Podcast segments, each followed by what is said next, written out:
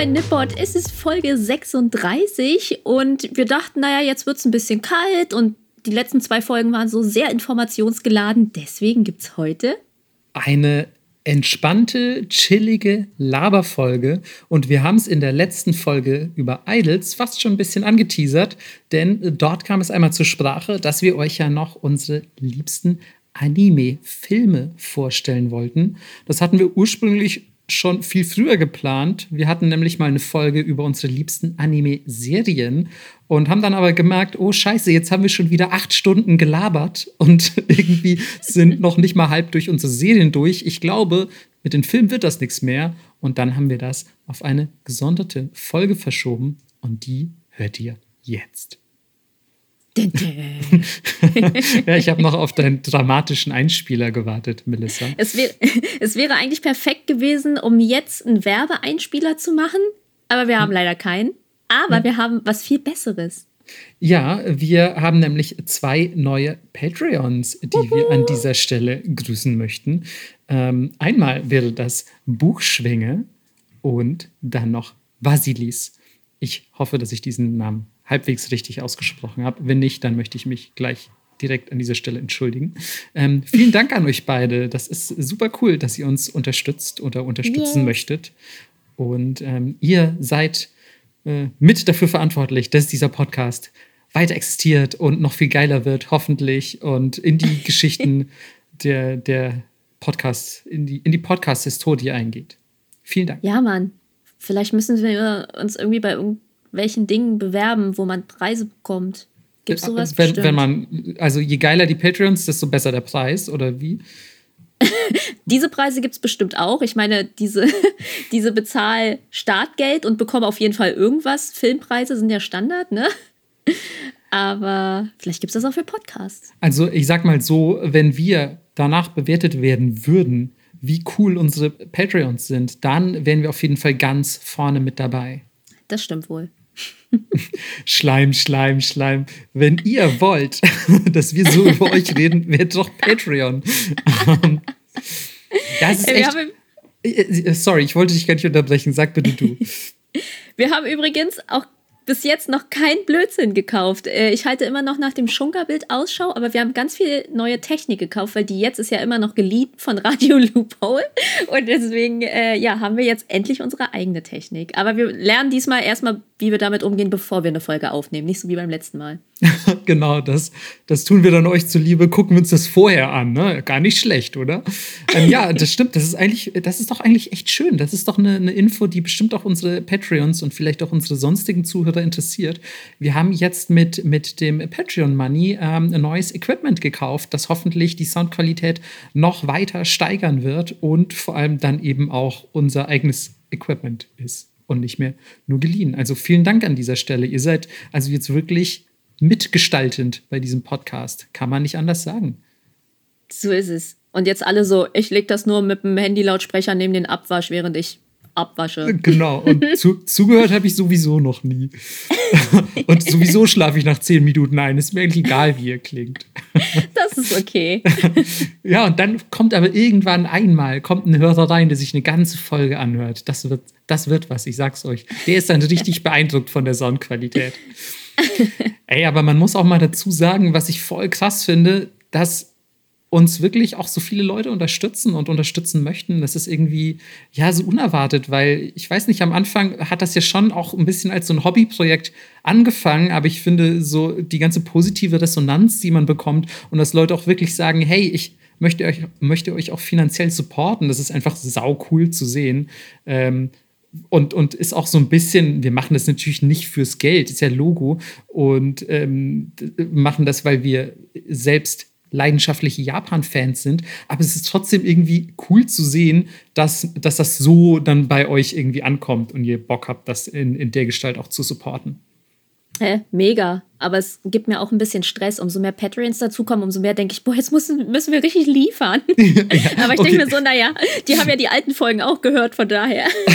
ja, das stimmt. Das stimmt auf jeden Fall. Der Druck wächst. Aber ähm, wir werden diesem Druck hoffentlich gerecht. Lustigerweise ist es jetzt halt auch gar nicht mehr so weit weg zu 50 Patreons. Und da haben wir ja gesagt, wir tätowieren uns irgendeinen Blödsinn, ne? Also ich meine, ich tätowiere mir sowieso ständig Blödsinn. Bei mir kommt es nicht drauf an. Du musst dann halt überlegen, wie du das machst, Melissa. Weil noch sind deine Tattoos, sehen alle sehr hochwertig aus und so, als hätten sie Bedeutung. Aber ja, ach, ich nehme dann irgendwas zu essen oder so. du kannst ja, keine Ahnung, das Skript der Rahmenfolge tätowieren lassen auf den Rücken oder so. Aber so ganz groß, in so, in so Schwabacher Lettern. ja, total. Das wird wunderschön. Wenn du solche Sachen versprichst, Melissa, da sind die 50 Patrons aber morgen voll. ja. So, Leute, äh, jetzt haben wir wieder 10 Minuten Bullshit gelabert. Jetzt kommen wir aber vom Reden, zu, naja, so halb zum Schauen. Weil die musste man ja tatsächlich angucken. Äh, erstens das und zweitens ähm, ist es natürlich jetzt immer so ein bisschen schwierig, sag ich mal, oder was heißt schwierig, aber es ist natürlich jetzt für viele Leute dann vielleicht, und das sage ich immer sehr gerne, wenn wir ein bisschen in so Nerd-Themen abdriften, ähm, ein Thema, wo man einerseits sagt, oh, ich würde es lieber jetzt sehen, schade, dass ihr kein YouTube-Video macht, wo ihr uns Ausschnitte des Films zeigt, oder äh, keine Ahnung, ich habe persönlich gar kein Interesse an Anime, könnt ihr nicht über was Geiles reden. Ähm, Verstehe ich alles komplett, aber da möchte ich zwei Dinge entgegnen. Erstens, wir haben kein YouTube, ihr müsst uns zuhören. Wir versuchen die Filme natürlich relativ anschaulich zu beschreiben. Ich weiß nicht, wie Melissa es, es plant, aber äh, ich habe auf jeden Fall für die Filme, die ich mir ausgesucht habe, auch natürlich den Plot mal zurechtgelegt in, in äh, ganz kurzer Form, damit man ungefähr weiß, worum es geht und so weiter. Das heißt, wir werden das natürlich schon versuchen, anschaulich zu machen. Und zweitens möchte ich auch hier nochmal dazu aufrufen, bewahrt euch ein bisschen Offenheit für solche Themen, weil ähm, gerade wenn ihr jetzt nicht so ungefähr aus der Otaku- und Nerd-Ecke kommt, ähm, das sind nicht alles Filme oder vor allem bei mir, zumindest in meinem Fall, sind es gar keine Filme wie, ja, guck auf jeden Fall den siebten Film zu Bungo Stray Dogs oder der 21. Film von Detektiv Conan und Evangelion 3 Punkten, sonst irgendwas, äh, ist auch richtig gut. Nee, das sind alles Filme, die man ohne Vorwissen gucken kann, die richtig, richtig gut sind und die, solltet ihr irgendwelche Skrupel haben oder vielleicht irgendwelche negativen Klischees über Anime und Co. in euren Köpfen, sind das auch sehr, sehr schöne Empfehlungen, um diese Klischees ein bisschen ja aufzulösen und euch mal ja, über den Tellerrand blicken zu lassen. So ist es. voll, der, voll der große Appell. Ja, ich, ich weiß, ich habe immer so ein, weil wir ursprünglich auch mal ein bisschen an diesen Podcast rangegangen sind, so mit dem, mit dem Ziel, irgendwas zu erzählen, was über die sonstigen Japan-Podcast-Themen hinausgeht, die sich halt sehr oft mit Anime und Manga oder Nerdkultur beschäftigen. Und deswegen habe ich, ich will nicht sagen schlechtes Gewissen, aber ich denke mir immer so, man sollte zumindest so einen Appell loswerden, bevor man über dann doch Nerd-Themen hin und wieder spricht, weil die eben dann trotzdem ja auch zu Japan schlicht und einfach dazugehören. Mhm. So ist es. Melissa, möchtest du vielleicht anfangen, so als Lady? Äh, ja, ich kann gerne anfangen. Ich muss gleich vorneweg sagen, äh, wir tun ja hier immer so, als wären wir super edgy und lesen viel coolere Titel als alle anderen. Aber in diesem Fall, hands down, ich bin einfach eine krasse Basic Bitch, was Anime-Filme angeht. Es okay. wird keine großen Überraschungen heute geben. Deswegen glaube ich, werde ich auch nicht viel spoilern, weil jeder diese Filme gesehen hat, schätze ich mal. Ähm, ich fange auch mit dem bekanntesten an, weil ich habe es jetzt einfach chronologisch gemacht. Jetzt bin, ich aber, jetzt bin ich aber gespannt. Ich hätte auch gar nicht gedacht, dass du so basic unterwegs bist. Mega, weil ich habe dann auch überlegt und zum einen habe ich tatsächlich gar nicht so viele Anime-Filme in meinem Leben gesehen, mhm. lustigerweise. Mhm. Und ähm, ja, und dann dachte ich, naja, was soll ich denn jetzt hier irgendeinen so edgy Scheiß nehmen, um edgy zu sein? Aus dem Alter bin ich raus, wenn ich einfach jetzt einen Ghibli-Film mag, dann mag ich ihn halt. Und wenn ich lieber Britney Spears Konzert angucke, als in die Oper zu gehen, naja, dann ist es halt so. also total, man muss ja auch vielleicht äh, davor noch sagen, ähm, Kultfilme und, und Klassiker haben diesen Ruf ja nicht umsonst. Also die sind ja nicht Klassiker oder Kult geworden, weil die so scheiße sind. Das heißt, es ist völlig legitim, dass man irgendwie einen, einen Film mag, der halt objektiv einfach fucking gut ist ja. und deswegen äh, gibt es vielleicht auch heute aber trotzdem ein bisschen Background-Wissen und Trivia von mir für Filme, die ihr vielleicht auch ganz, ganz, ganz, ganz gerne mögt. Und wenn nicht, äh, guckt sie euch an. Das gebe ich jetzt auch schon mal raus. Ist mir egal, ob ihr Anime mögt oder nicht. guck die an. so, jetzt geht's aber los. Nach einer Viertelstunde. Also, mein erster Film äh, kam 2001 raus. Und zwar ist es, surprise, surprise, Chihiros Reise ins Zauberland. nicht völlig, ja. nicht völlig unerwartbar, muss man in der Tat ja. zugeben. ähm, und da startet sie natürlich auch direkt mit, mit Ghibli und äh, Miyazaki. Und ja, ist aber auch ein richtig geiler Film. Voll. Und das ist wirklich auch, ich habe so ein paar Filme, als ich noch tatsächlich Fernsehen hatte und ich wusste, der kommt oder meine Mutter hat mir gesagt, hey, da kommt irgendwas, da steht Anime hinter, möchtest du das gucken? Soll ich das für dich auf VHS-Kassette aufnehmen? So. ähm, ja, war das immer so. Und auch wenn der an Weihnachten irgendwie kommt oder keine Ahnung, ich gucke den immer. Und ich habe den, glaube ich, bestimmt schon 20 Mal geguckt. Und ich finde den immer noch mega geil. Und ich sehe auch jedes Mal immer noch irgendwas, was mir vorher nicht aufgefallen ist. Das wollte ich gerade sagen bei, bei Chihiros Reise ins Zauberland ist es tatsächlich so, dass ich den auch schon mega oft gesehen habe, aber irgendwie habe ich immer das Gefühl, dass auch manchmal eine Szene kommt, an die ich mich partout nicht erinnert habe. Oder, ja? oder irgendwie im Hintergrund vielleicht ein Charakter, den ich noch nie gesehen habe oder so. Also in dem Film gibt es echt sehr, sehr viel zu entdecken.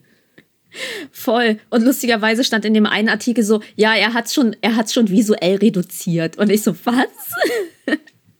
naja, aber für alle, die den tatsächlich nicht kennen, ähm, ist es so ein bisschen äh, Coming of Age, Heldenreise, auch relativ klassisch erzählt. Und zwar geht es um ein Mädchen, das in so einer ja, Geisterwelt äh, in ein Badehaus kommt und ihre Eltern mehr oder weniger retten muss und dort arbeitet und Abenteuer erlebt, zusammen mit einem, äh, achso, ja, es tut mir leid, wenn ich jetzt hier auch Sachen spoilere, aber Leute, der Film ist von 2001, ist, kann man jetzt auch mal machen.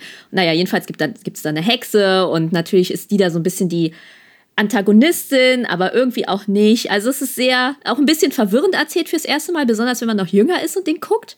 Ähm, Glaube ich, ist es sehr verwirrend.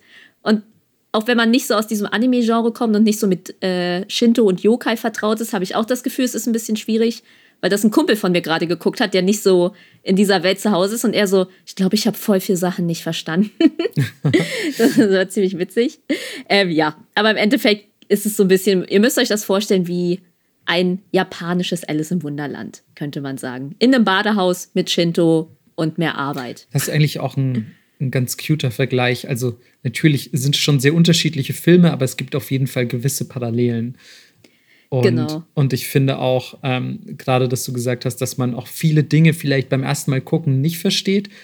Wenn ich das halbwegs richtig in Erinnerung habe, war das für mich auch einer der Gründe, die den Film anfangs für mich so interessant gemacht haben. Also ich mhm. habe den auch relativ früh das erste Mal gesehen.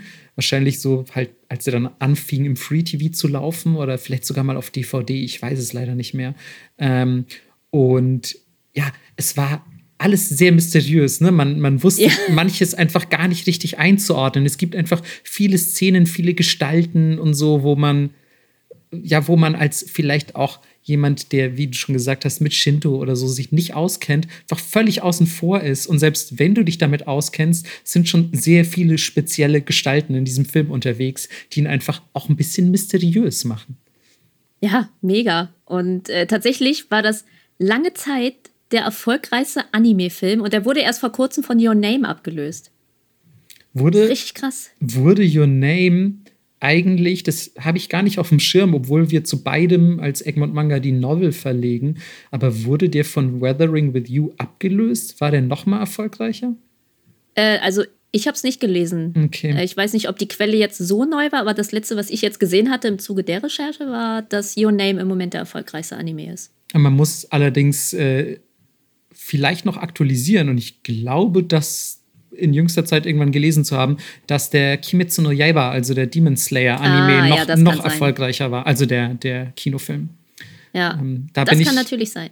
Da bin ich allerdings nicht ganz sicher. Also ihr dürft uns das natürlich auch gerne äh, noch schreiben, ähm, wenn, ihr, wenn ihr da detailliertere Infos habt. Aber ich meine, der wäre jetzt mittlerweile der erfolgreichste. Was krass ist, ne? Weil vorher waren das immer so einzelne Filme wie Chihiro oder Your Name, die stehen ja mhm. für sich allein.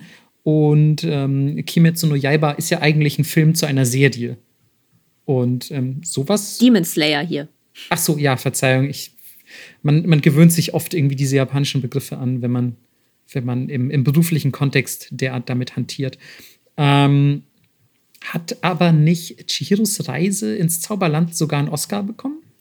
Da komme ich gleich noch zu. Oh, Entschuldigung. Oh, Entschuldigung. Ach so, ja, vielleicht müssen wir das an dieser Stelle auch mal wieder sagen. Heute haben wir eine dieser Folgen, wo wir die jeweiligen Notizen des anderen nicht sehen. Genau. Das heißt, wir wissen, wir wissen nicht, was diese Person noch sagen wird. Und ähm, dann passiert sowas wie eben. Ja, das ist live. Nee, ist es nicht, aber das passiert. Also ja, es ist tatsächlich äh, der einzige Anime mit einem Oscar. Aber man muss dazu sagen, dass Disney die Auslandslizenz äh, von Studio Ghibli gekauft hat mhm. und auch in Shihiro mit investiert. Okay. Also ich glaube, sie haben ungefähr, was stand da, 10% des, äh, der, der Production Value gesponsert, dazu gesponsert. Und okay. Von daher könnte man munkeln, dass das vielleicht der Grund war, dass die Academy gesagt hat, na gut, wenn Disney drin hängt und eine amerikanische Firma, dann können wir das ja jetzt mal machen. Ja, man muss ja auch dazu sagen, ne, 2001 das waren, das waren noch ganz andere Zeiten. Also jetzt, wann war das? 2019, 2020, als Parasite den, den Oscar als bester Film bekommen ja. hat, ähm, als, als koreanischer Film. Das war ja wirklich sehr, sehr außergewöhnlich, weil normalerweise ist das im Prinzip erstmal ein Schwanzvergleich für westliche Produktionen ähm, der, der Oscar. Und ähm, dass das quasi damals schon ein, ein japanischer Anime ähm, quasi einen Oscar bekommen hat, ist echt, ist echt ja eigentlich dann für die Zeit wahrscheinlich ungewöhnlich gewesen, würde ich mal schätzen. Aber das erklärt es so ein bisschen. Mhm, Oder leider. zumindest könnt, könnte es erklären. Hey, vielleicht erzähle ich auch kompletten Bullshit, weil ich bin kein Oscar-Experte. Aber man merkt natürlich, dass es äh, schon primär westliche, ja, westliche Werke sind, die da, die da abstauben. Voll. Aber es ist trotzdem weltweit der meist ausgezeichnete Zeichentrickfilm. Ey, gewissermaßen auch zu Recht, weil das ist einfach ein wunderschöner Film. Voll. Aber was ich richtig geil fand, Miyazaki war nicht bei den Oscars dabei und hat den nicht abgeholt und er hat ganz lange überhaupt nichts dazu gesagt, bis vor kurzem in einem Interview er einfach rausgehauen hat, ja, er ist nicht hin, weil er die Invasion der USA in den Irak mega scheiße fand. Also ist ja eigentlich voll, voll geil, voll das löbliche ja. Ansinnen, aber gleichzeitig dann auch nichts dazu zu sagen, damit niemand weiß, warum du nicht gekommen bist, ist auch ein bisschen blöd. Also dann, dann mach doch wenigstens ein politisches Statement draus, sonst war doch deine Abwesenheit völlig vergebens. Ja, naja, aber Japaner halt, ne? Fair enough. Und äh, für alle, die den Regisseur noch nie gesehen haben, das ist auch so ein bisschen ein sehr spezieller, verschrobener Dude. Also man könnte denken, er ist ein netter Opa und er ist bestimmt hier und da auch ein netter Opa, aber es gibt halt auch recht, echt richtig krasse Szenen von so YouTube-Dokumentationen, wo er komplett ausrastet oder Leute einfach niedermacht. Aber dann gibt es halt auch so Szenen, wo er fürs ganze Team jetzt, ich mache jetzt hier Rahmen, weil alle arbeiten schon seit 18 Stunden. Es ist, ist echt auf jeden Fall ein sehr spezieller Charakter. Und ich meine, ich kenne ihn natürlich auch nur aus Interviews und Dokus, aber er scheint ein sehr spezieller Charakter zu sein. Auch äh, ich liebe es immer, wenn man so auch nur einzelne Screenshots von ihm sieht oder so und es steht einfach so in den Untertiteln Animes Trash oder sowas. weil er das halt in irgendeinem Kontext gesagt hat, aber es ist so wundervoll, weil das wirklich, er hat so einen sehr, er hat halt einen sehr hohen künstlerischen Anspruch auch an seine ja. eigene Arbeit und er ähm, ist schon der Meinung, wenn ich das richtig mitbekommen habe, dass die insgesamte Anime-Branche ähm, eher, eher quasi im Niedergang begriffen ist und dass einfach viel zu viel Schrott auf den Markt gepumpt wird und dass da nicht mehr genug Liebe drin steckt und so weiter und so fort. Also ist wirklich jemand, der diese Filme auch mit sehr, sehr viel Herzblut macht. Ja, deswegen wollte er ursprünglich nach Prinzessin Mononoke 97 auch aufhören. Schon. Hey. Und dann hätte er dieses Meisterwerk nicht gemacht, weil er meinte, er will jetzt Platz für jüngere, äh, für jüngere Künstler machen weil er sonst den Markt besetzt. Sehr löblich. also, es klingt ein bisschen quatschig, weil der Markt war ja 1997 noch nicht ansatzweise so groß wie er heute ist und es ist immer noch ja. Platz auf dem Markt gefühlt. Ähm, gleichzeitig muss man aber auch dazu sagen, Miyazaki kündigt eigentlich nach jedem Film an, dass er aufhören will. ähm, äh, er hat ja auch vor Your Name, ich weiß gar nicht, was da sein letzter Film war, ähm, hat er auch gesagt, er hört auf. Dann wurde Your Name erfolgreicher als Chihiro und hat er gesagt, er macht doch weiter.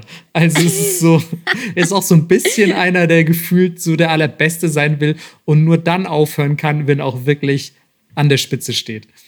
Oder stirbt. Oder, oder stirbt, um es mal ein bisschen ähm, düsterer zu formulieren. Naja, jedenfalls nach Mononoke war ja so, okay, es reicht mir jetzt, ist in seine Berghütte zurück und hat da dann irgendwie Geil. gechillt.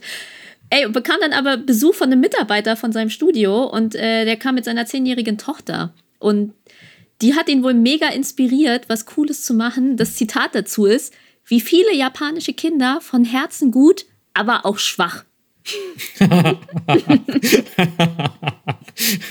das, naja, das klingt eindeutig. Das klingt eindeutig nach Miyazaki. Voll. Und deswegen meinte er, er wollte gerne einen Film machen, der Kindern Mut macht, das Leben zu meistern. Wow. Sehr, sehr süß. Und was ihn auch geschockt hat, ist, äh, dann hat er sich halt so die Zeitschriften und Manga angeguckt, die die Kleine mit hatte. Und es war halt alles so Shoujo-Mädchen-Scheiß, ne? So kitschige Romance-Sachen. Und er wollte für die halt auch eine Heldin schaffen. Mhm. Ähm, und deswegen ist Shihiro auch eigentlich nicht hübsch und auch nicht wirklich niedlich. Das war ihm relativ wichtig. Und am Anfang war sie tatsächlich sogar ein bisschen hässlich und dann haben sie sie aber doch noch ein bisschen niedlicher gemacht zum Ende hin. Okay. Das stimmt jo. eigentlich, ne? Wenn man sich jetzt so mal das Aussehen von Chiro ins Gedächtnis ruft, sie ist schon absichtlich auch so ein bisschen, ja, einfach ein bisschen, wie sagt man, special gezeichnet. ja, Pancake Face. Ja, so, genau, Pancake Face trifft sehr, sehr gut. Ja.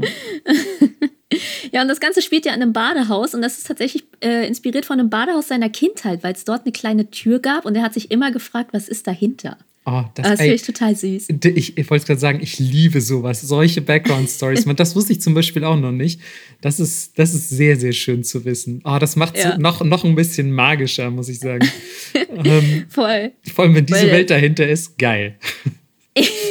Vielleicht hat er sich dann auch so ausgemalt, so, oh geil, da, da geht's voll ab und da sind voll viele Yokai und so. Ja. Und äh, ja, ja, falls ihr gerade nicht wisst, was Yokai sind, äh, hört unsere Yokai-Folgen. Ach so, ja, und falls ihr nicht wisst, was ein Badehaus ist, hört unsere Badehaus-Folge. genau. Geil. Ich habe dir, hab dir schon letztens gesagt, irgendwann, wir machen irgendwann nur noch eine Folge aus Querverweisen. so. Ja, hört doch die ja. Folge, hört doch die Folge. Und dann sind sie dahin gegangen, da könnt ihr hören, wie das passiert ist. Und dass das passiert ist, haben wir da auch schon behandelt. ja, und äh, naja, dieses Badehaus musste natürlich auch irgendwie ein Aussehen bekommen. Und inspiriert hat ihn ähm, das Edo Tokyo Open Air Museum in Tokio geiler Name auch. Edo Tokyo Open Air Museum in Tokio. Naja, weil dort gibt es viel Architektur zu sehen. Und er ist dann immer da hingegangen und hat sich die ganzen Sachen angeguckt und hat dann auch gesagt so, ja, wenn ich dann da ganz alleine war und die Sonne ist dahinter untergegangen, habe ich fast geweint. Wow. Aber es ist auch, ist auch eine sehr, sehr schöne Architektur ne, des Hauses in, in äh, mhm. äh, Chihiros Reise. Also es sieht mega. einfach mega, mega crazy auch aus, aber, aber auch schön einfach. Also du könntest dir direkt vorstellen, da richtig geil zu baden, wenn das ein echtes Haus wäre. Voll. In diesem Museum gibt es auch so viel von dieser Pseudo-Western-Ästhetik zu sehen, die Japan dann zwischendrin hatte. Und wenn man sich das Haus anguckt, denkt man sich so, ja, stimmt, es sieht nicht komplett japanisch irgendwie aus. Mhm. Ist ja bei Chihiro Und auch so. Voll. Und ähm, man sagt, dass äh, Notoya Ryokan in der Yamagata-Präfektur sei mega Inspiration gewesen, auch für In. Und das äh, Dogo Onsen in Matsuyama für das Badehaus In. Und ganz oft wird gesagt, ja, geh mal in diese eine Stadt in Taiwan, da sieht es aus wie bei Shihiro. Aber er hat explizit gesagt, nein, das stimmt nicht. okay, also wenn, wenn man da hingeht, könnte man denken, es sähe aus wie ein Shihiro, aber dabei stimmt das gar nicht. Genau. Okay. und äh, natürlich meinte er auch, dass er wollte ein Stück japanische Kultur da einfließen lassen und deswegen hat das diese vielen Shinto-buddhistischen Themen, diese ganzen Gottheiten, die da rumlaufen und man muss echt, äh, wenn man wenn man den noch mal guckt, in die ganzen kleinen Ecken gucken, was da alles rumwuselt, weil klar gibt es diese großen Gottheiten, die da langlaufen, aber es gibt auch ganz viel kleine und Sachen, die sich im Hintergrund abspielen und das finde ich irgendwie super süß, vor allem jetzt auch, wo ich mich mehr in die Thematik eingearbeitet habe, müsste ich den jetzt auch noch mal gucken, weil ich glaube, jetzt sehe ich bestimmt mehr als vorher. Das kann gut sein, ja. Ich habe den auch schon ewig nicht mehr gesehen. Müssen wir mal einen Rewatch machen, auf jeden Fall. Genau, und es gibt äh, diese eine wichtige Szene, wo sie anfängt, in diesem Badehaus zu arbeiten und da bekommt sie einen neuen Namen. Also diese Hexe sagt, okay, du kannst hier diesen Vertrag mit mir machen, aber dafür bekomme ich deinen Namen. Und sie ist so, ja, okay, whatever, auf jeden Fall. Und ähm, Das bleibt aber trotzdem ein Teil ihres wirklichen Namens, weil auf Japanisch ne, wird das natürlich in verschiedenen Zeichen geschrieben. Und sie entfernt zum einen den Familiennamen von ihr und äh, ein weiteres Kanji aus ihrem Vornamen. Und das verbleibende Zeichen ist also Chi, ne, Chihiro, aber man kann es auch als Sen lesen. Und ähm, ja, das finde ich ist auch so eine super Key-Scene, wo das passiert, wo sie das so vom Papier hochzaubert, weil ich war so, oh Gott, sie nimmt ja ihren Namen weg. ich sehe schon, das hat dich völlig traumatisiert. Ich hätte doch gerade se sehen müssen, wie Melissa das erzählt. Äh, sehr, sehr, sehr emotional bewegt auf jeden Fall. Ja. Und natürlich, äh, wir kennen das von, von Miyazaki, ist das natürlich auch vollgestopft mit Gesellschaftskritik, ähm, äh, weil der westliche kapitalistische Einfluss auf Japan in der Meiji-Zeit voll krass thematisiert wird. Und klar, wenn du das als Kind guckst, fällt dir das nicht so auf, aber die Antagonistin, also diese Hexe Yubaba, trägt die ganze Zeit westliche Kleidung und ihre Einrichtung ist auch komplett westlich, während alle Angestellten in einem japanischen Kontext leben, was quasi wie so ein Machtgefälle aufmacht, was ich irgendwie mhm. interessant fand. Und auch der Freizeitpark an Anf am Anfang ist äh, in der Meiji-Zeit anzusiedeln, wie die Stände aussehen und die Ästhetik und so. Krass, das ist mir alles noch nie aufgefallen. Ey, Melissa, ich weiß das einfach. Oh Mann, wenn ich bloß wüsste, wann die Meiji-Zeit angefangen hatte. Oh, oh, Melissa, war das vielleicht 1800? Kurzer Melissa-Moment. 86? Ja, ja, genau. Nein, Nein, eben nicht. Es war 1868. Genau. Mann. Ja, aber es mir vorher tatsächlich, also ich habe nie drüber nachgedacht. Klar hat man das gesehen, aber ich habe nie drüber nachgedacht. Und der Vater fährt tatsächlich auch einen importierten Audi und sagt dann auch so, ja, kein Problem, ich habe Allradantrieb. Und es war wohl eins der ersten Autos mit Allradantrieb. Und am Anfang gehen sie ja dann zu diesen Ständen, wo sie essen und sie ist so, hä, du kannst ja jetzt hier nicht einfach essen. Und er sagt dann so, ja, überhaupt kein Problem, ich habe hier meine Kreditkarte und Cash dabei. Und dann verwandeln sie sich ja in Schweine wegen zu viel Konsum. Mhm, genau. Ja. Also das ist ja auch einfach schon einfach so eine krasse Metapher. Ne? Also der, der Anfang, auch allein als sich die Eltern da verwandeln, das ist jetzt mhm. noch nicht mal ein Spoiler, das passiert wirklich am Anfang des Films. Ja, ja. Ähm, der, der, kam mir immer schon so krass metaphorisch irgendwie vor. Ist ja. halt, also so, aber auch so, so, äh, keine Ahnung, Zaunpfahl-Metapher, ne? Also halt wirklich, du frisst wie ein Schwein, du wirst ein Schwein. Ja, und ich finde, es ist auch richtig gruselig gemacht mit der Musik und die Kameraeinstellung. Ja, total. Und, so. und, die Schweine sehen ja auch nicht cute aus oder so. Das nee. sind ja richtig ekelhafte, äh, bedrohliche Schweine. Voll, die quieken sie ja dann auch so an und schnappen nach ihr und mhm. so. Ja. ja, ja, gruselig. Und äh, natürlich ein zweites klassisches Thema ist äh, Umweltverschmutzung. Klar. Und es gibt diese eine Szene, wo der Stinkgott in das Badehaus kommt und alle sind so, oh mein fucking Gott, das ist ein Stinkgott. Das ist so ein großer Dreckblob, der sich so rein blobbt. Ich kann es nicht anders sagen. Nee, das hast du sehr schön formuliert. Und der geht dann in dieses Badehaus und wird dann geputzt und ist tatsächlich eigentlich ein Flussgott. Und sie müssen so ganz viel Scheiß auch aus ihm rausholen. Und das ist eine Real-Life-Erfahrung von Miyazaki, weil sie in seinem Heimatdorf den Fluss sauber gemacht haben und ein Fahrrad rausziehen mussten, wie im Film. Und es mussten zehn Leute an der Leine ziehen, um dieses Fahrrad aus dem Fluss zu bekommen. Und er meinte, nachdem sie diesen Fluss sauber gemacht haben, kam dann auch wieder, kamen die Fische zurück und es war total schön.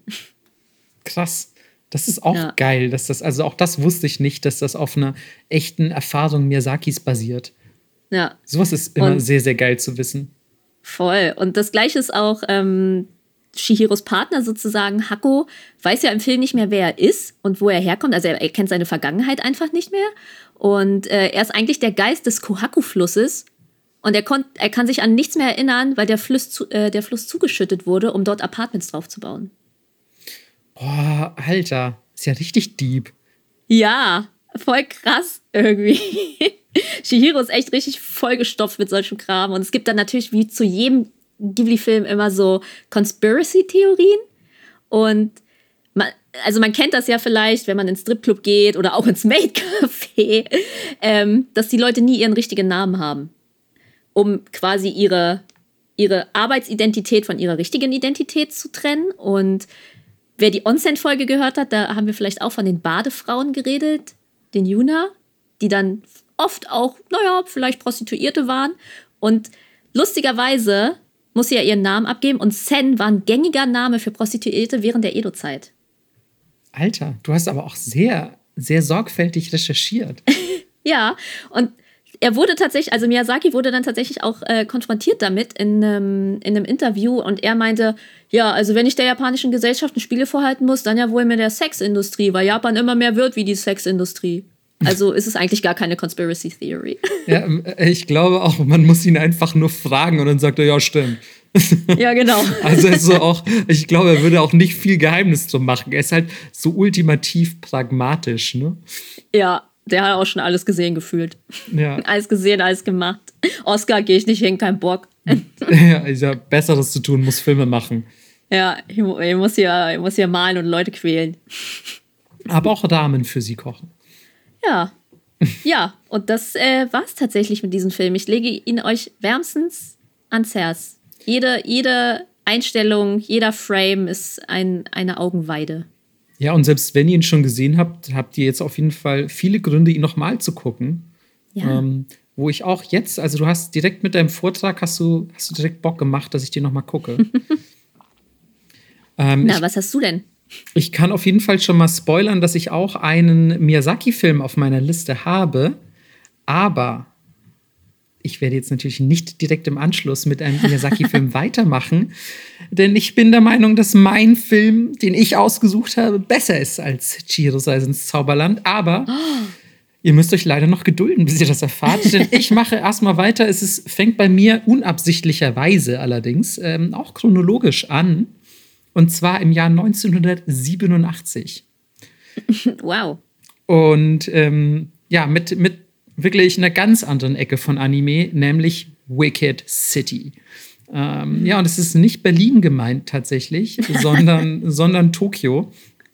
Ähm, und ich habe den jetzt so ein bisschen stellvertretend auf meiner Liste für, ja, so, ich sag mal, alle 80er und 90er Anime, die man, die man so, glaube ich, in eine ungefähre Schublade stecken würde. Viele düstere Themen, auch düstere Artworks und insgesamt einfach so eine sehr dystopische Zukunftsvision. Ähm, Vielleicht sagt vielen Leuten in die Richtung Ghost in the Shell oder Akira was. Ich, genau, ich wollte nämlich auch gerade sagen, äh, Filme, die ich in dieser in diese Richtung einordnen würde, ähm, wären beispielsweise Ghost in the Shell, auch Ninja Scroll, weiß nicht, ob den die Leute schon kennen. Der ist auch sehr, sehr bekannt und gilt als ebenfalls einer, glaube ich, der besten Anime-Filme. Aber äh, genauso wie Akira sind das alles sehr, sehr bekannte Werke schon. Und ich glaube, wenn ich jetzt euch nochmal erzähle, dass Ghost in the Shell ein guter Film ist, dann werdet ihr auch sagen, so, ja, Marco, das weiß ich doch schon. Ähm, deswegen habe ich Wicked City auf meiner Liste und der gehört tatsächlich auch zu meinen persönlichen Favoriten.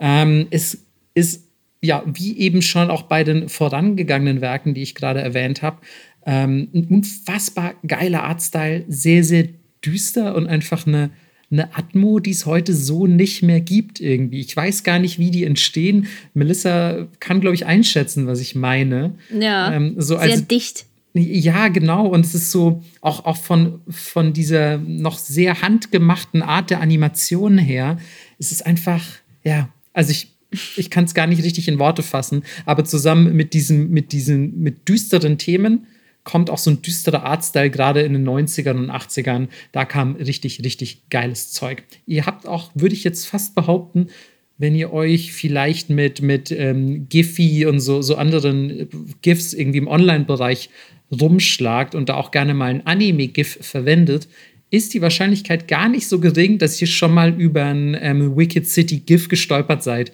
Ich sehe davon nämlich immer wieder welche und ich glaube, die wenigsten Leute wissen, woher dann diese Bilder eigentlich sind. Das steht ja dann nie dabei. Ähm, aber da gibt es wirklich auch ganz einfach, ja, ikonische äh, Kultszenen, sage ich mal, allein vom visuellen her, die sich selbst ohne Ton schon sehr schön anschauen würden. Und ähm, ja, um, um das mal so genretechnisch ein bisschen einzuordnen, weil ich glaube, das kennen weniger Leute als Chihiros Reise ins Zauberland. Ähm, ist so, ja, auf jeden Fall Horror, ähm, Dark Fantasy, aber auch ein bisschen Thriller und, und Action und ja, wie, ein bisschen wie ein Horror-Agentenfilm, wenn man so will. Denn äh, es geht um eine ja, fiktive Welt ähm, im 20. Jahrhundert, also Ende des 20. Jahrhunderts, quasi so vielleicht 1997 oder so, weiß ich nicht, also zehn Jahre in der Zukunft vom Zeitpunkt des Erscheinens des Films. Und die Menschen koexistieren quasi mit der Dämonenwelt. Also es ist alles genauso wie in unserer jetzigen Welt. Fast ein bisschen wie bei Chainsaw Man fällt mir gerade auf. ähm, und zwar ist es quasi alles wie in unserer jetzigen Welt, nur weiß man eben, dass es quasi halt auch eine Dämonenwelt gibt, quasi eine Parallelwelt, in der, in der ja, Gestalten leben, die wir als Dämonen bezeichnen würden. Und es existiert auch ein Friedensvertrag und diese Welten leben eigentlich so, naja, semi-harmonisch miteinander. Ist jetzt nicht das, das allertollste Friede, Freude, Eierkuchenfest, aber es gibt zumindest keinen Krieg zwischen diesen in den meisten anderen Franchises ja verfeindeten Rassen. Also normalerweise herrscht ja irgendwie immer Krieg zwischen Menschen und Dämonen. Da ist mhm. es nicht so, ähm, aber es gibt trotzdem ja, Bedrohungen, sage ich mal, für diesen Friedensvertrag. Ähm, und diese Bedrohungen zu bekämpfen, ist die Aufgabe der Blackguard. Und die, die Blackguards ähm, sind eine Einheit, die bestehen aus Agenten der Menschen und der Dämonen quasi. Also es ist quasi so eine, ja, eine dimensionsübergreifende Einheit, die dafür sorgt, dass dieser Frieden, dieser brüchige Frieden erhalten bleibt. Und äh, die Story erzählt eigentlich die Geschichte von so einem einzelnen Agenten, der tagsüber als, als Salaryman arbeitet, also als klassischer japanischer Geschäftsmann. Und ähm, nachts aber, wenn man so will, als Blackguard irgendwie den, den Frieden zwischen Menschen und Dämonen wahrt. Und, Wie ein Magical Girl. Wie ein, wie ein Magical Girl quasi. Also anders, äh, besser hätte ich es auch nicht formulieren können, tatsächlich. Und, und zusammen mit, mit seiner Partnerin, ähm, die eine Dämonin ist, versucht er, und das ist jetzt kein Spoiler wirklich, das ist im Prinzip der, der, der, ähm, der zugrunde liegende Plot des Films, versucht er eine ich sag mal, terroristische Dämonenvereinigung aufzuhalten, die von einem sogenannten Mr. Shadow angeführt wird.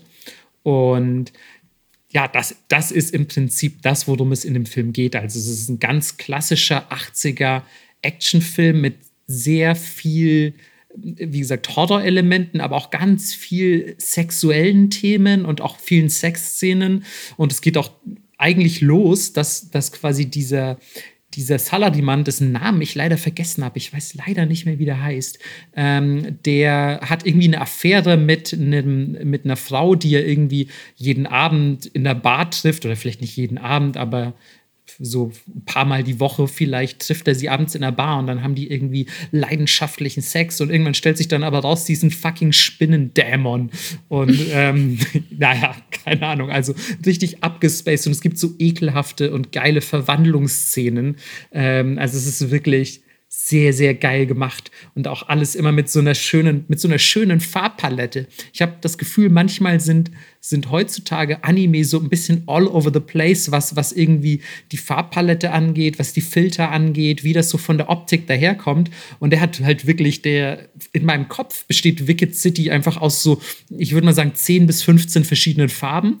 Und, und die sind alle so dunkelblau, beige, tiefes Rot und so. Also es ist alles, alles sehr, sehr geil, auch von der Farbpalette her. Und ähm, Melissa sieht die ganze Zeit so aus, als würde sie das sagen wollen. Sorry. Und äh, ich, ich nee. höre immer gar nicht auf zu reden. Ne? äh, tatsächlich nicht, weil ich habe lustigerweise, ich wollte den immer gucken, aber habe es irgendwie nie geschafft.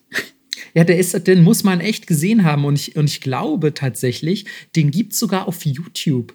Also irgendjemand Echt? hat den, glaube ich, auf YouTube hochgeladen und das müsst ihr sowieso mal gucken. Es gibt auf YouTube immer mal wieder ähm, ältere Anime, für die es wohl einfach entweder eine unklare Lizenzsituation gibt oder, oder die Lizenzen sind ausgelaufen und dann laden die einfach halt Leute, weil, weil das quasi rechtlich dann, glaube ich, eine Grauzone ist oder nicht mehr geschützt oder was auch immer, laden das irgendwelche Leute auf YouTube hoch. Also da findet ihr relativ viele alte Anime und wenn das bisher nicht gelöscht wurde, unter anderem auch Wicked City. Hm. Okay. Und ja, ich will, jetzt, ich will jetzt nicht spoilern, weil der Film ist zwar noch älter als Chiros Reise ins Zauberland, aber äh, ich glaube, es kennen ihn einfach weniger. Und ähm, ja, da passiert ehrlich gesagt im Verlauf des Films so einiges, womit man, glaube ich, nicht rechnen würde. Und auch das Ende finde ich sehr interessant. Ähm, deswegen möchte ich an dieser Stelle nicht zu viel verraten, sondern euch einfach empfehlen, wenn es mal wieder draußen scheiß Wetter ist und regnet, schnappt euch einfach, weiß ich nicht, euer iPad oder vielleicht kann das euer Fernseher oder sonst was und zieht euch mal schön genüsslich Wicked City rein, aber wartet auf jeden Fall, bis es dunkel ist und so. ähm, ist für mich definitiv ein absoluter, absoluter Kultklassiker. Und ähm, falls ihr sagt, ich keine Ahnung, höre super gerne Podcasts, aber visuelles Medium voll nicht mein Ding. Ich höre nicht umsonst Podcasts. Das mache ich, damit ich eure Visagen nicht sehen muss, Melissa und Marco. ähm, dann ähm, kann ich euch äh, glücklicherweise sagen, dass, diese, dass dieser Film auf einer Novelreihe, also auf einer Romanreihe basiert. Ich glaube, sechs Bücher gibt es insgesamt von Hideyuki Kikuchi und die heißt genauso wie der Film Wicked City. Ähm, ist auf Deutsch meines Wissens nach nicht erschienen, sollte es aber auf Englisch geben. Also vielleicht habt ihr äh, Bock, da mal reinzulesen. Ich habe tatsächlich, nämlich jetzt erst auch wieder im, im äh, Recherchevorgang dieser, dieser Folge, habe ich ähm, erfahren, dass es diese Novelreihe überhaupt gibt. Ich dachte, das wäre halt einfach ein sicker Anime-Film aus den 80ern. Und ich habe definitiv bekommen, äh, Lust bekommen, da mal reinzugucken. Gibt es die auf äh, Deutsch oder Englisch? Nee, wie gesagt, also ich glaube, auf Deutsch gibt es nicht, aber auf Englisch müsste sie, hm. müsste sie existieren. Ähm, können wir vielleicht auch mal verlinken, wenn wir die irgendwo finden. Oder natürlich auch gleich einfach den ganzen Film. sollte, sollte, ja. er, sollte er denn noch auf YouTube sein? Genau, dann machen wir das. ja, das wäre das wär der erste Eintrag auf meiner Liste der absolut geilsten Anime-Filme. Uh, Bei mir jetzt natürlich etwas weniger umfangreich als die, als die ganzen Chihiro-Dinge, aber leider hatte Wicked City auch keinen Oscar gewonnen und ähm, der Regisseur ist natürlich auch nicht so bekannt wie Hayao Miyazaki. Ey, voll. Also bei den anderen Filmen gab es auch nicht ganz so viel Holz wie bei Shihiro, weil da gab es, ne, weil der so mega erfolgreich war und da es auch einfach viel Futter gab, gab es viel zu holen. Aber bei dem nächsten Film, den ich habe, gibt es zumindest visuell sehr viel zu holen. Und es ist nach einem Gemüse benannt. Ah, Na? okay. Satoshi Kon mit Paprika. So ist es. Na klar. Na klar.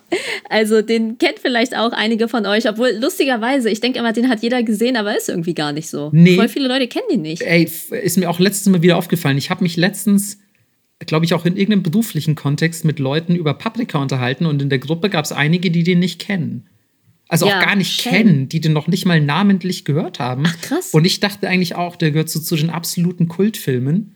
Aber ja, scheinbar ist, nicht. Nee, das Ding ist, ich habe dann auch gesehen, weil ich dachte so, hä, der hat so wenig Preise gewonnen, das kann ich mir gar nicht erklären. Der wurde in fast keinen Ländern lizenziert und auch gar nicht gezeigt. Echt krass. Voll seltsam. Weil ich habe ja. hab damals als Schüler schon, habe ich mir die DVD äh, in Deutschland gekauft. Ja. da hatten genau. wir echt Glück gehabt, dass wir den bekommen haben dann. Ja, weil irgendwie in ganz vielen Ländern war es so, nö, da gibt's den nicht und ist halt so. Naja, aber äh, kurz zur Erklärung. Es ist ein Science-Fiction, Psycho-Thriller, Krimi, Film Noir. Anders kann ich es nicht sagen. aber auch das trifft es schon wieder sehr gut. Ja, und äh, der Plot ist der folgende. In der Zukunft gibt es sogenannte DC, DC Mini. Und das ist ein Gerät, was jemand erfunden hat, um Träume anzusehen, aber auch in die Träume von Leuten einzudringen. Und ähm, Protagonistin ist eine Psychologin, Dr. Atsuko Chiba, und die dringt quasi illegal in die Träume ihrer Patienten ein, aber eigentlich um ihnen zu helfen. Also es passiert dann auch oft äh, mit Konsens, aber eigentlich darf man das nicht. Und das äh, ja, läuft alles so und dann werden auf einmal diese Geräte gestohlen und äh, ein Dieb dringt dann in die Träume der Leute ein und stiehlt Dinge und auf einmal wird es dann so richtig abgefahren und die Träume und die Realität verschmelzen irgendwie so ein bisschen miteinander. Und der Film heißt Paprika, weil das alter Ego dieser Psychologin in der Traumwelt Paprika ist. Und sie ist natürlich viel expressiver und cooler und kann halt ganz andere Sachen machen, wie man halt selber in Träumen so ist. Und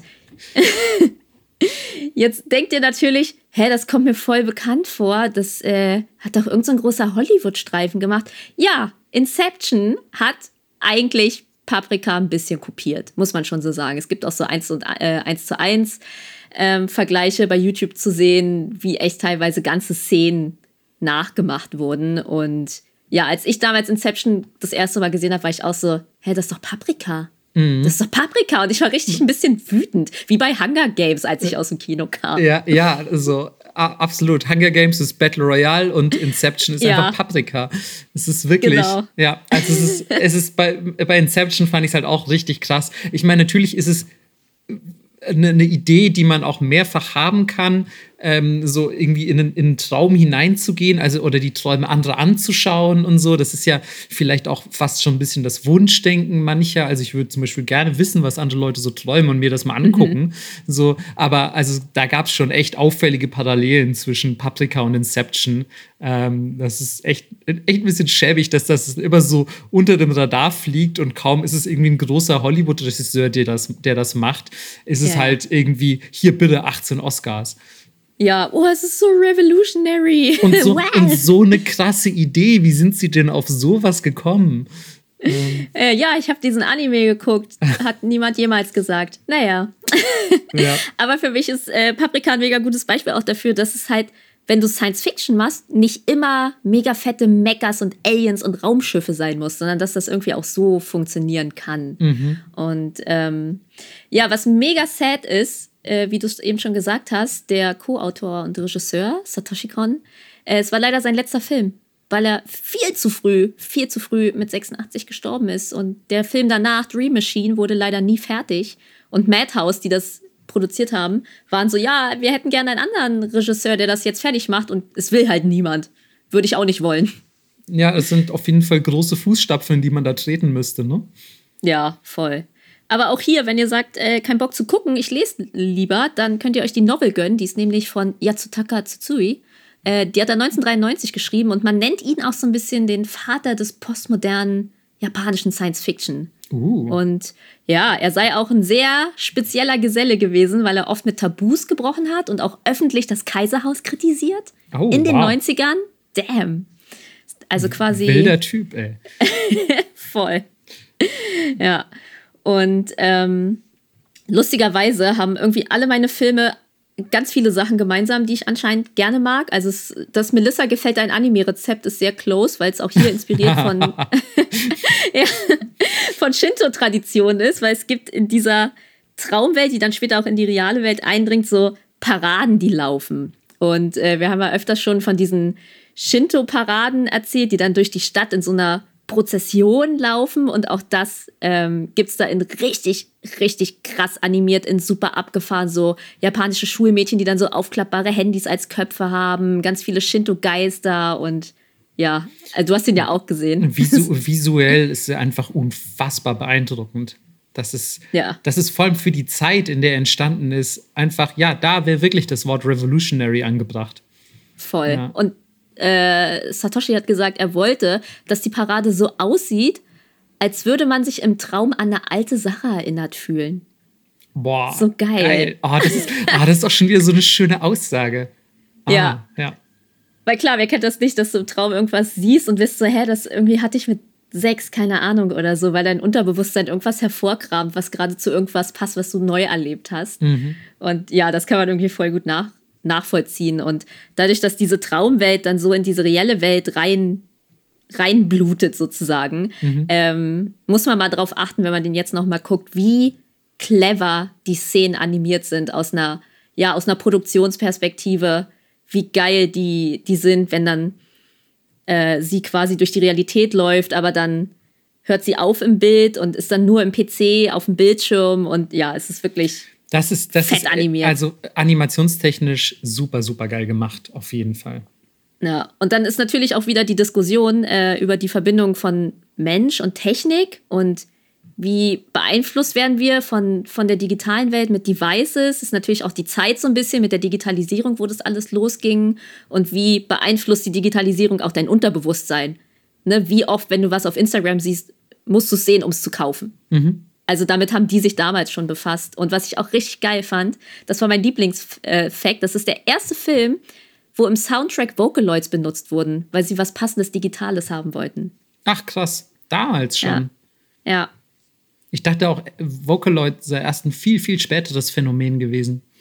Nee, die haben dann schon äh, wahrscheinlich dann noch mit, mit Miku als Stimme mhm. den Soundtrack gemacht, was aber auch super passt zu dieser ja sehr speziellen Atmosphäre. Mhm.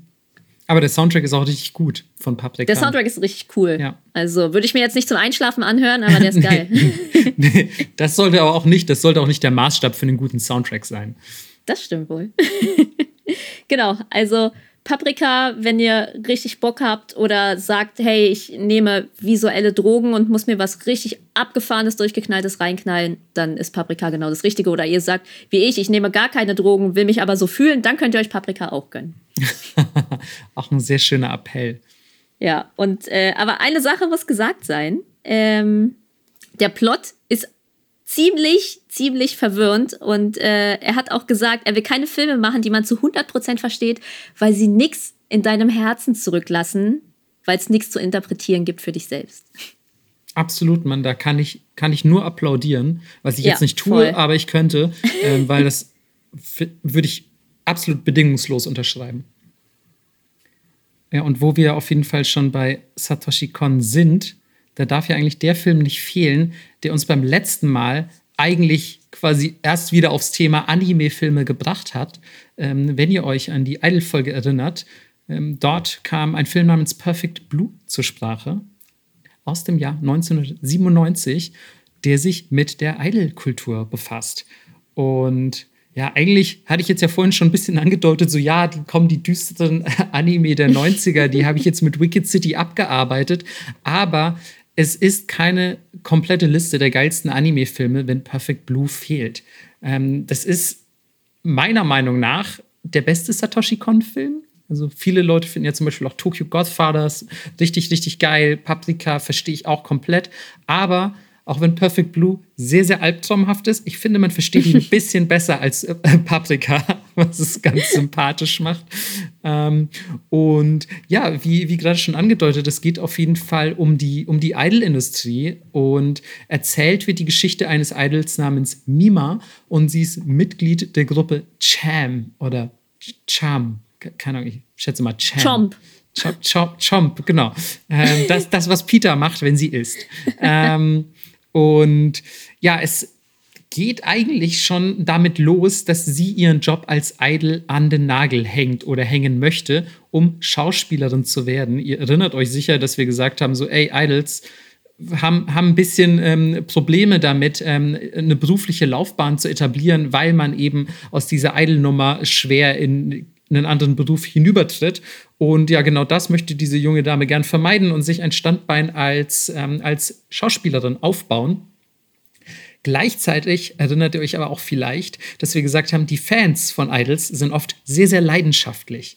Und ja, so sind auch die Fans von Cham, ähm, denn die sind überhaupt nicht begeistert davon, dass ihre geliebte Mima den Job als Idol an den Nagel hängen will, weil die sich natürlich sagen, hä, du bist doch mein Lieblingsidol, wie kannst du aufhören?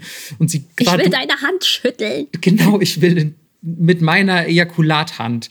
ähm, ja. Ja, ich habe gesammelt. Tatsächlich, ähm, so lustig wir das hier auch gerade formulieren, ähm, auch in Perfect Blue geht es leider ein bisschen um die doch sehr verschrobenen Fans, die nicht ganz harmlos sind, ehrlich gesagt. Und nachdem sie dann ihren Job als Idol äh, aufgegeben hat, wird es tatsächlich auch, ja, also, oder kommt es tatsächlich auch zu vermehrten Vorfällen von Bedrohung, Stalking und einfach insgesamt sehr unangenehmen Encountern mit irgendwelchen Fans. Und zu einem Überfluss wird die sogar eine Briefbombe geschickt, die aber wow. nur, ihren, nur ihren Manager verwundet, aber nur um euch mal ein bisschen das Ausmaß äh, deutlich zu machen. Und ähm, worum es aber eigentlich geht, ich würde fast den Vergleich anbringen wollen, dass Perfect Blue ein bisschen ist wie die japanische Anime-Version von American Psycho. Und zwar passiert es nämlich dann auch, dass in Perfect Blue sich mehrere Mordfälle eignen, mysteriöse Mordfälle in Mimas Umfeld. Und natürlich werde ich jetzt auch überhaupt nicht spoilern, aber das ist natürlich Logo, dass das mit Mima gewisse Dinge macht. Also es lässt ja niemanden kalt. Dann taucht eine Website auf, auf der quasi für sie ein Tagebuch geschrieben wird von einer ihr unbekannten Person. Ihre intimsten Gedanken werden quasi auf irgendeiner Homepage im Internet veröffentlicht. Es passieren sehr viele mysteriöse Dinge und wie gesagt, sterben dann auch Leute. Und es ist wie so eine Albtraumspirale, die sich langsam entfaltet. Also quasi wieder so ein bisschen ein traumartiges Motiv, Realitätsverlust oder Realität und Vorstellung verschwimmen miteinander, wie man das jetzt ja auch schon bei Paprika hatte. Denn ähm, wie, wie gerade schon eingangs angedeutet, das ist ein, ein Werk von Satoshi Kon. Und äh, ich würde jetzt fast behaupten, diese, diese Thematik, dass ja die Realität freier interpretierbar ist, als wir das vermuten, ist, ist bei ihm einfach, ja, ist einfach bei ihm ein sehr, sehr beliebtes, sehr beliebtes Topic. Und ähm, sie wird ja Schauspielerin und muss natürlich dann auch teilweise sehr ich sag mal, schwierige Rollen spielen oder Situationen, die vielleicht unangenehm sind und so. Und sie ist da mental, das merkt man quasi ihrem Charakter an, noch gar nicht so richtig drauf vorbereitet und man merkt richtig, was das mit ihr macht. Beispielsweise in irgendeiner Szene das Opfer eines Verbrechens spielen zu müssen. Und man, man merkt richtig, wie sie immer weniger Realität und, und Schauspielerei, aber auch ihre Halluzinationen, ihre Vorstellungen, ihre Träume auseinanderhalten kann.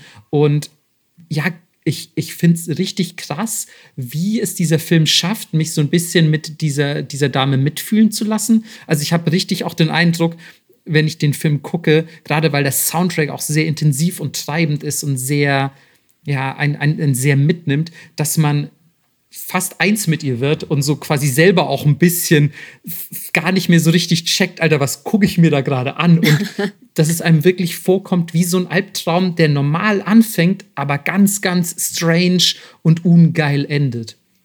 Also kann ich wirklich nur jedem empfehlen, aber es ist kein harmloser Film, sage ich euch auch gleich. Der ist, ich finde ihn nämlich aufwühlend, ist vielleicht das richtige Wort. Ist jetzt nicht der mhm. brutalste mhm. Film aller Zeiten, aber ich finde, der lässt einen schon echt ein bisschen verstört auch zurück. Hast, uh, hast, du, hast du ihn mal gesehen? Nee, leider auch okay. nicht. Oh, ey, wir müssen mal Perfect Blue machen. Auf jeden Mann, Fall. ich muss einfach eine Satoshi Kon Collectors Box kaufen, glaube ich. Ja, aber da ist ja Wicked City da nicht drin. Ah, damn. aber ja, äh, auch einfach, ich bestelle einfach alles. Ja, also wenn ihr euch auf jeden Fall für Idol-Kultur interessiert oder Paprika auf Melissas Empfehlung hin geguckt habt ähm, und mehr von Satoshi Kon haben wollt, dann zieht euch wirklich auf jeden Fall Perfect Blue rein. Meiner Meinung nach definitiv absolutes Must-See im Anime-Filmbereich. Aber ey, wenn ihr lieber was Entspannteres haben wollt, ein bisschen wholesome, ähm, vielleicht auch ein bisschen bunt und nicht ganz so viel Mord und Totschlag, habe ich noch einen für euch. es ist 2009 und es gibt Summer Wars. Ah. Hast du den gesehen? Nee, tatsächlich nicht. Ich fand den immer von der, also von der Synopsis quasi so uninteressant, dass ich gesagt habe, oh Echt? nö, ey. Da habe ich keinen Bock zu. Ähm, also, die Story ist folgende. Äh, es geht los in so einer Highschool mit äh, drei Leuten und ähm, einem Highschool-Jungen und hat natürlich einen Crush auf ein Mädchen und sie muss nach Hause kommen und äh, den Geburtstag ihrer Oma feiern, die 90 wird. Und sie ist so, ja, der Clan-Vorstand sozusagen, ne? so eine sehr rüstige Frau, vor der alle Respekt haben. Und die fragt natürlich immer, naja, wo ist denn dein Freund? Und er geht quasi als Sommerjob mit ihr mit. Sie bezahlt ihn sozusagen, um so zu tun, als wäre er ihr Freund. Weil er ist super gut in der Schule und ein netter Typ, bisschen otaku-mäßig so, aber ja, sie denkt so, er könnte ihrer Oma gefallen und dann fahren die zusammen aufs Dorf. und nachts, äh, in, der, in der ersten Nacht ähm, chillt er da und löst eine super schwierige Matheaufgabe und hackt aus Versehen deren Social Network. Also man kann das so ein bisschen vergleichen mit Facebook bei uns. Alles wird über dieses Social Network, äh, Netzwerk gesteuert. Also, ne, wenn ihr WhatsApp benutzt oder Instagram, das ist ja auch alles Facebook. Ihr könnt darüber bezahlen. Das, Technik wird darüber gesteuert. Alles wird so Second Life-mäßig dort gemacht in diesem sozialen Netzwerk. Und ähm, naja, jedenfalls läuft das nicht so gut und es kommt eine böse AI. Auf Englisch und Deutsch ist sie die Love Machine und stiftet da mega krass. Also Unfug ist zu wenig, es wird tatsächlich ziemlich dramatisch und geht dann später auch um Menschenleben. Aber was ich so schade finde, ist, dass sie es mit Love Machine übersetzt haben, weil auf Japanisch heißt sie einfach nur Ei. Ah, oh, fuck. Das ist natürlich super clever, aber wie so willst clever. Wie, also für alle Leute, die kein Japanisch sprechen, Ai ist das japanische Wort für Liebe, aber natürlich auch AI für Artificial genau. Intelligence. Ähm, Ja. Also was für ein was für ein geiler, wie sagt man, ja, was für ein geiler Zufall, dass das so schön aufeinander passt. Aber ganz ehrlich, Melissa, wie willst du es im Deutschen übersetzen? Ja, ich weiß, aber ich war so. Oder im ah, Englischen. Leute. Ja. Ja, naja, und das Ganze ist ähm, angesiedelt in der Ueda-Präfektur in Nagano. Und man sagt, es wäre so, weil es nah zum Geburtsort von Hosoda ist. Also der Regisseur ist Mamoru Hosoda. Den kennt vielleicht einige, weil er einen der ersten Digimon-Filme gemacht hat. Ich glaube sogar den ersten. Und Der Junge und das Biest, Mirai, das Mädchen, das durch die Zeit sprang, etc. Also schon krasser Dude auf jeden Fall. Und ähm, ja, sein Geburtsort ist in der Nähe. Und die Inspo kam, nachdem er äh, mit seiner Verlobten die Familie besucht hat. Weil er meinte, ja, er ist so ein bisschen so ein Introvert und malt halt immer nur alleine. Und dann war er auf einmal in dieser Familiensituation und hat sich völlig überfordert gefühlt, was ich total verstehen kann. ja. Und ähm, genau, am Anfang wollte er, dass der Film aus 80 Familienmitgliedern als Main Character besteht. Und die Produktion war so, was? What the fuck? Was?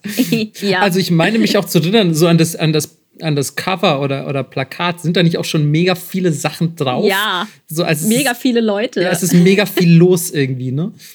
Genau. Und es ist vom Sanada-Clan ähm, inspiriert, der als Vorlage für diese Familie irgendwie war. Also ich wusste nicht, dass das irgendein berühmter Clan ist, aber anscheinend, ja, ich habe gelesen, dass das so ist. Okay. Naja. Und diese Social-Media-Plattform heißt ja OZ, also OZ. Und er ist inspiriert von einem Supermarkt, den er mal besucht hat während seiner Zeit bei Toei Animations. Und ich bin so, hä, das ist nicht an Zauberer von Oz, an, Oz angelegt? Wie lame. ja.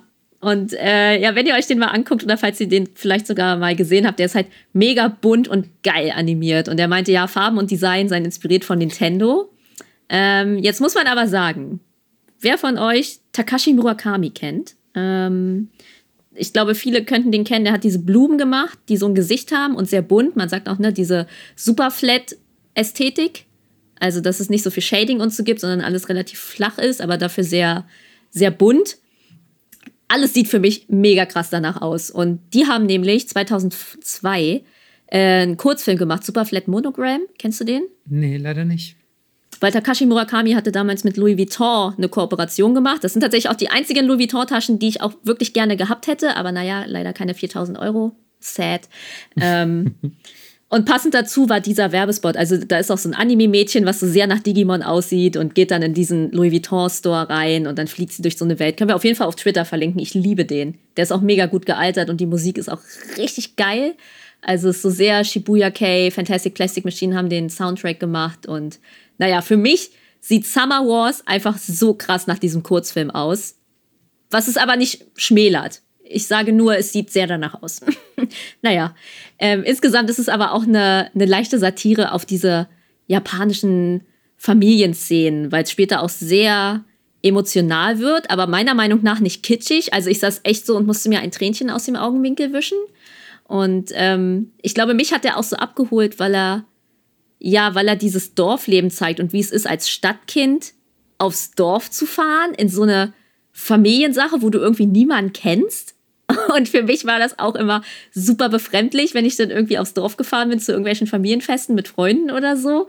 Oder tatsächlich dann auch mit, mein, mit meinem festen Freund. Und dann sitzt du da und alle beäugen dich. Und ja, ich finde, das wurde einfach mega gut eingefangen und auch wie Familienstrukturen so in Japan oder generell in ganz Asien funktionieren, weil es natürlich was ganz anderes ist. Weil wenn die Oma halt sagt, renn, dann rennst du halt. Und ähm, ja, auch was, für, was für eine schöne Aussage. ja, und wie es halt auch gezeichnet ist, ist halt schön. Du siehst halt diese, es ist sehr stimmungsvoll. Du hast so diese Zirkaden in so einer, an so einem heißen Sommertag, in so einem traditionellen großen japanischen Haus. Und ähm, ja, aber es ist natürlich auch wieder wie davor so eine Verschmelzung der der digitalen Welt mit der realen. Und was ich in dem Fall interessant fand, ist auch, wie, wie reflektiert dein Avatar dein Real-Life-Charakter, wie ist deine Online-Persona im Gegensatz zu deiner echten Persona. Und ähm, ja, wen das nicht abholt, es gibt auch mega krasse Kampfszenen, okay? Es wird aber, auch gekloppt. Aber weißt du was? Also, ich hätte erstens überhaupt nicht erwartet, dass du so ein großer Summer Wars-Fan bist. Voll. Ähm, und zweitens, auch jetzt, ne, wie du es gerade jetzt schon erklärst, ich bin komplett verwirrt. Weil geht's jetzt um, geht's um Familienclans, es gibt Kampfszenen, es gibt irgendwie eine, eine verrückt gewordene AI, es gibt, also, äh, weißt du, dieser Film ist so all over the place, genauso wie so ein Kinoplakat. Und ich habe überhaupt keine Ahnung, was in Summer Wars abgeht. Es ist Ey, ey, ich muss mir den echt mal angucken, merke ich. Es ich habe den auf Blu-ray. So sehr mochte ich ihn. Wow, okay. Ja, und ich habe nicht viele Blu-rays. Also, das ist halt so ein bisschen so ein Love Exposure, so eine Love Exposure Experience, weil es geht so, naja, so Comedy-mäßig los und dann ist es auf einmal Science Fiction und dann wird es zu einem Drama und du bist so, okay, krass, was, was passiert? Aber er ist trotzdem super, so nicht so schwer und sehr unterhaltsam. Kennst du mit, und, einem, äh, mit einem Love Exposure-Vergleich holst du mich auf jeden Fall krass ab, ey. nee, das war jetzt ein bisschen zu viel, weil nicht, es wird nicht geschlachtet und so, ne? Aber ähm, ja. Also Hosoda hat gesagt, er wollte einen Film für Menschen machen mit und ohne Familie. Und das finde ich irgendwie so voll der schöne Ansatz. und äh, was ich richtig krass fand, er hat dieses 500 Seiten Storyboard 500 Seiten Storyboard müsst ihr euch mal reinziehen. Wenn ihr nicht wisst, was ein Storyboard ist, google das mal und wie das aussieht. Alleine im Denny's, in so einem Familienrestaurant in Japan, in 12 bis 16 Stunden Schichten gemacht. Alter. ja. Alter. Das sind, das sind solche Leidenschaftsmenschen und keine Ahnung, irgendwie Kreativitätsberserker. Ich ja. bin echt beeindruckt, man. Ich wünschte, ich hätte diese Energie und diesen Elan, sowas mal zu bringen vor allem, wann hat der seine Verlobte kennengelernt, damit er ins, in ihr Dorf fahren konnte? wann ist das passiert? Sehr, sehr, gute Frage. Und wenn er, die, wenn er sie da schon kannte, wie, wieso sind die noch zusammen? ja. Vielleicht genau deswegen. Während Corona gab es ja auch viele Scheidungen, weil man so viel aufeinander war. Äh, ich habe aber noch zwei Trivias für dich. Und zwar äh, gibt es so große Beschützer in, in dieser Social Media Welt, sind so zwei riesige Wahlwesen. Und äh, die heißen Junko Ohne und John Lenn, was ich sehr süß finde. Natürlich. Und äh, der Geburtstag von der Oma ist am 1. August und äh, traditionsmäßig für krasse Digimon-Fans, die wissen das bestimmt, ist das der Odaiba Day. Äh, den feiern ja die Digimon-Fans dann auch. Und da, da gehen sie ja zum ersten Mal in die Digimon-Welt. Ach, sorry, ich kenne mich leider mit Digimon voll nicht aus. Ähm, und Odaiba ist ja eigentlich jetzt erstmal nur ein Viertel in Tokio. Ja, keine Ahnung, warum das so heißt. Okay. Das kann uns vielleicht jemand auf Twitter von euch erklären. Ah, okay. Und aber das ist dann quasi ein, eine Hommage an sein vorheriges Werk, wenn man so genau. will. Genau. Okay. Ja. Also ich finde Summer Wars ist jetzt schade, dass der Sommer schon vorbei ist, weil genauso wie Totoro muss man die eigentlich an einem heißen Sommertag gucken, finde ich. Das mhm. gibt einem eine andere Experience. Oh, stimmt. Aber ja. man kann ihn äh, sich auch äh, im Bett gönnen und was Leckeres dabei essen. Und, und man sollte nicht hungrig gucken. Man sollte nicht hungrig gucken, weil sie essen sehr leckeres Zeug und viel auch. Und man kann sich ja beim Gucken einfach wünschen, dass es wieder Sommer wäre. Ja, man macht die Heizung einfach man, genau, man, genau, setzt euch einfach so in kurze Hosen mit voll aufgedrehter Heizung irgendwo hin. Und, und esst dazu, keine Ahnung, eine ne Ananas oder so. Jo. ja, Melissa, aber äh, wo du gerade schon von Totoro sprichst, ne? Vielleicht ist es jetzt an der Zeit, ähm, zu verraten, welchen Film ich für den besten Ghibli-Film halte oder das Beste von Miyazakis Werken. Und zwar, du hast es dir wahrscheinlich schon gedacht, ich glaube, wir hatten das Streitgespräch auch schon einmal. Da gibt es ja, ja echt immer wieder Hardliner, die jeweils für ihren Lieblingsfilm in den Krieg ziehen. Und in meinem Fall ist das natürlich, wie soll das anders sein, Mononoke Hime. Ähm, auch aus dem Jahr 1997, genau wie Perfect Blue. Großartiges Jahr für Anime. Ähm, und ja, für mich ist das einfach allein, allein von der Story, von der Thematik, von der Atmosphäre her wirklich nicht zu toppen. Also kein Zweifel, Chihiro würde, glaube ich, bei mir schon auf Platz zwei kommen. Und ich liebe auch Filme wirklich wie Howl's Moving Castle, ähm, Kazenotani no Nauschka, ähm, also, also äh, Nauschka aus dem Tal der Winde. Ähm, wobei ich an der Stelle übrigens noch dazu sagen muss, wenn ihr Nauschka aus dem Tal der Winde mögt, ja, dann würde ich euch wirklich ganz dringend empfehlen, mal den Manga zu lesen, weil da, wo der Film endet, endet der erste Band des Manga.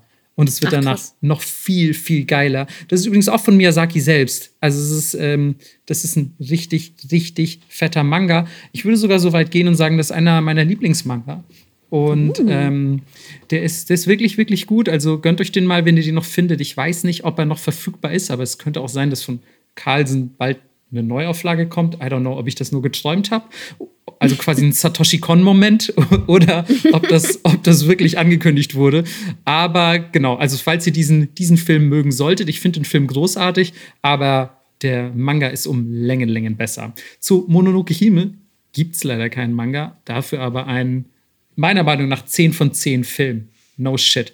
Ähm, ehrlich gesagt, wenn ich jetzt gerade so drüber spreche, eigentlich müssten wir auch mal eine Folge zu Studio Ghibli insgesamt machen, oder? Habe ich auch gedacht bei der Recherche, auf jeden Fall. Ja. Kann man mal machen. Also, das ist ja eigentlich auch so fett. Warst du, warst du schon mal im Museum, by the way? Nein, ich war immer zu spät dran mit Tickets kaufen. ich war ja, glaube ich, 2015 oder so war ich mal da. Und das ist echt super geil, auf jeden Fall. Also, ich habe es ah. sehr gefeiert. Ähm, zurück zu Mononoke. Also für mich ist es mein, mein Lieblings-Ghibli-Film, gerade auch weil es, glaube ich, wie der ja, wie meine vorherige Wahl von Anime vielleicht schon ein bisschen suggeriert, für mich der düsterste und vielleicht auch deprimierendste der Miyazaki-Filme ist. Ich finde, mhm. der ist sehr, ja, einerseits ist auch relativ brutal, andererseits ist es schon sehr ja, niederschmetternd geradezu, denn ähm, es geht auch hier wieder sehr, sehr viel um ja die Koexistenz von Mensch und Natur beziehungsweise Mensch und seiner Umwelt und vielleicht sogar die Frage danach, ob das denn überhaupt möglich ist. Also kann der Mensch mit seiner Umwelt in Frieden und Harmonie existieren oder sind wir dazu verdammt, alles kaputt zu machen und zu zerstören? Und ähm, das ist ja an sich erstmal schon ein kleiner Downer. Ne? So, also ist vielleicht nicht das allergeilste Thema, ähm, aber natürlich ein sehr, sehr relevantes.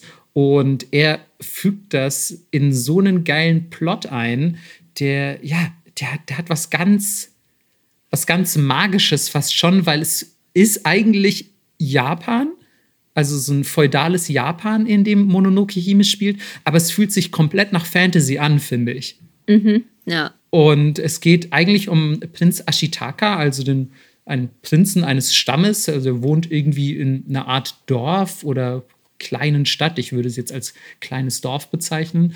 Und eines Tages ähm, greift ein von Dämonen besessener Keiler, also ein, ein Wildschwein, greift dieses Dorf an und er verteidigt das Dorf und, und tötet diesen dämonischen Keiler, wird dabei aber von dieser dämonischen Krankheit, die auch den Keiler befallen hatte, wird er auch infiziert am Arm.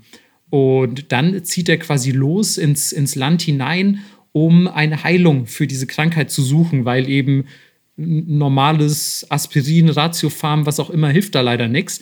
Und deswegen ähm, guckt er, wie er, wie er diese, diese Arminfektion wieder los wird und stößt dabei ähm, weit entfernt von seinem Heimatdorf auf so eine Eisenhütte. Also, also quasi dort wird Metall abgebaut und, und quasi daraus werden Waffen, Schwerter, Schrauben, was auch immer gemacht. Und natürlich wird, um dieses Eisen zu produzieren, wird ähm, der Wald gerodet und es wird natürlich auch die Erde aufgebrochen, um da das Eisen rauszuholen. Und all das geschieht unter der Leitung einer Dame namens Eboshi. Das ist quasi ein bisschen die Antagonistin im Film, wenn man so will, denn sie ist die Chefin dieser Eisenhütte und die kontrolliert quasi all, all die Leute, die da arbeiten, ihre Soldaten, ihre Arbeiter und ähm, befiehlt, die Umwelt quasi zu zerstören, die sie umgibt. Aber man muss trotzdem sagen, ich finde, sie ist super cool. Sie ist super cool, wirklich. Also, das, äh, sie ist ein ganz, ganz toll ausgearbeiteter und gezeichneter Charakter auch. Ähm, ja, sie ist tatsächlich auf meiner würde ich gerne mal machen, wenn ich ganz viel Zeit hätte, Cosplay-Liste ganz oben. Ja, ab, absolut, das stimmt, Mann. Das, hey, das wäre ein richtig cooles Cosplay. Ja, und das sieht man irgendwie auch nie. Total. Also sowieso sieht man auch wenig Ghibli-Cosplays, finde ich. Ach, ich finde Mononoke an sich sieht man schon oft. Ja, Sun, ne? Ja. ja. Dazu sollten wir nämlich äh, gleich noch kommen, denn wieso heißt der Film denn dann Prinzessin Mononoke, wenn es doch um Prinz Ashitaka geht? Aber. Gender Reveal. genau, Gender Reveal Party in der Eisenhütte.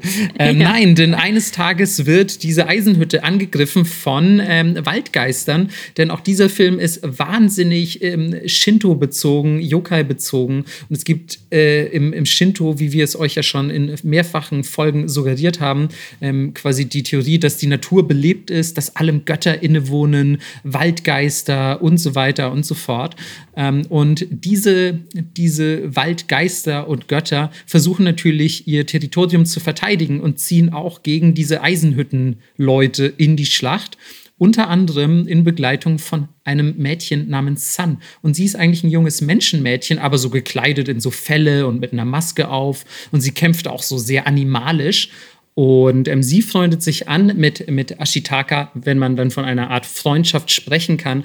Aber sie fasziniert ihn derart, dass er quasi nicht feindselig gesinnt ist, denn er hat quasi sich die Offenheit bewahrt der Natur gegenüber im Vergleich zu Eboshi und ihren Kollegen.